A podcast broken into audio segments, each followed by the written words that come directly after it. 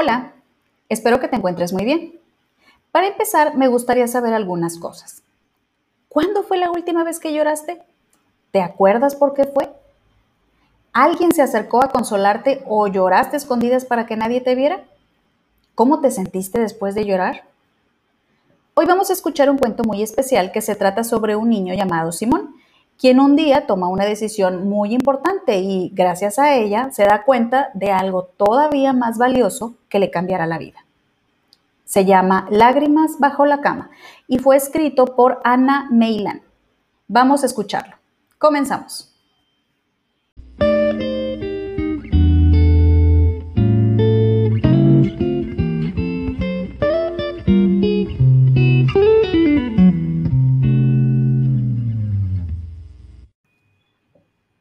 Cuando Simón era pequeño, todo el mundo le decía que era un llorón.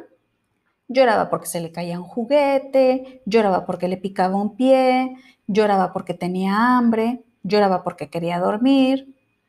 Mamá siempre decía, Simón, eres un llorón. Cuando papá le cambiaba el pañal, le decía, Simón, eres un llorón. Y en casa de los abuelos, la abuela decía, Simón, eres un llorón. Cuando Simón cumplió cinco años, lloraba porque no quería ir al cole o lloraba porque no quería volver a casa. Lloraba por un helado de chocolate o lloraba porque se marchaba papá. Todos seguían diciendo que Simón era un llorón. La madrina decía, la profesora decía y su mejor amigo le decía, Simón, eres un llorón. Un día, cansado de que todo el mundo le dijera lo mismo, decidió que ya no volvería a llorar delante de la gente. Cada vez que una lágrima salía de sus ojos, enseguida la cogía, la metía en un bote para que nadie la viera, le ponía la tapa para que no se escapara y escondía el bote debajo de su cama. Ya nadie le decía que Simón era un llorón.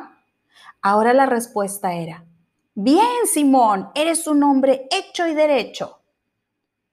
Esa frase hizo que se decidiera a recoger las lágrimas de todo aquel que llorara. Cuando un niño no quería compartir un juguete, se acercaba a él, le limpiaba las lágrimas con su pañuelo y lo guardaba en el bolsillo. Cuando una niña se caía de la bici, se acercaba a ella, le limpiaba las lágrimas con su pañuelo y lo guardaba en el bolsillo. Cuando llegaba a casa, corría a su habitación, escurría el pañuelo con las lágrimas y las ponía en un bote para que nadie las viera. Le ponía la tapa para que no escaparan y escondía el bote debajo de su cama. Se dio cuenta de que a veces las mamás, los abuelos, los tíos y las abuelas también lloraban. Incluso papá a veces parecía que tenía un brillo diferente en los ojos. Decidió recoger también todas esas lágrimas para su bote. Nadie tenía por qué ser un llorón. Poco a poco el bote se fue llenando. Tantas recogió Simón que ya nadie podía llorar. Todas las lágrimas estaban escondidas debajo de su cama, encerradas en botes para que no escapara. Pensaba que así el mundo sería mejor con hombres hechos y derechos, con mujeres hechas y derechas, o por lo menos eso le dijeron a él una vez. No tener lágrimas significaba no ser un llorón pero con el paso de los días descubrió que sin ellas la gente no se entendía. Sin lágrimas, nadie sabía cuándo un bebé le picaba un pie o cuándo no quería dormir, cuándo un niño tenía una pesadilla o cuándo alguien estaba triste. Simón corrió a su habitación y cogió los botes escondidos debajo de su cama.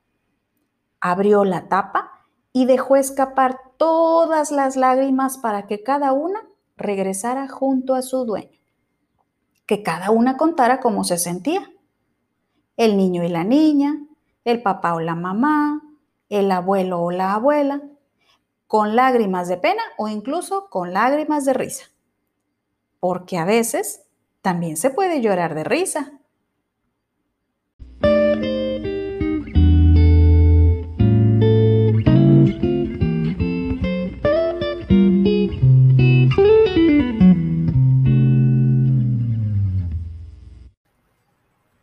¿Te gustó? A mí me encantó, porque Simón descubrió que las lágrimas no significan que seamos débiles o que, como dicen por ahí, que no aguantamos nada. Las lágrimas nos ayudan a expresar cómo nos sentimos y no solo ante situaciones tristes. Por ejemplo, a veces escucho chistes tan buenos que no puedo parar de reír y hasta lloro sin querer. Pero también recuerdo una vez, hace muchos años, que me caí cuando estaba jugando al voto y me corté en la rodilla. Me salió sangre y me dolió tanto que me puse a llorar. A veces lloramos por miedo cuando tenemos una pesadilla o porque se nos muere algún animalito de compañía. O cuando alguien de nuestra familia enferma y nos preocupa que le pase algo malo. Incluso llegamos a llorar cuando vemos una película o un video que nos conmueve. Incluso lloramos cuando nos enojamos mucho. ¿A ti te ha pasado eso? A mí sí. La edad no tiene nada que ver. No porque lloremos significa que seamos bebés. Ellos lloran porque no han aprendido a comunicarse de otra manera hablando, por ejemplo. Tampoco significa que seamos niñas, porque hay gente que piensa que los niños hombres no lloran, pero eso no es cierto.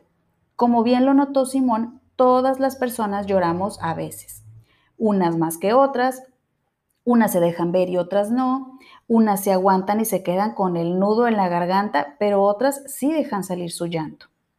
Así que las lágrimas no son buenas ni malas, simplemente nos permiten expresar lo que sentimos. Lo importante es lo que viene después.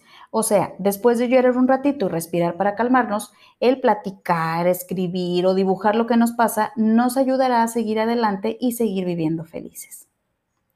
Si te gustó el cuento, compártelo con quien gustes para que puedan platicar sobre él. Yo soy Lili García y me despido por hoy esperando que nos escuchemos por aquí la próxima vez.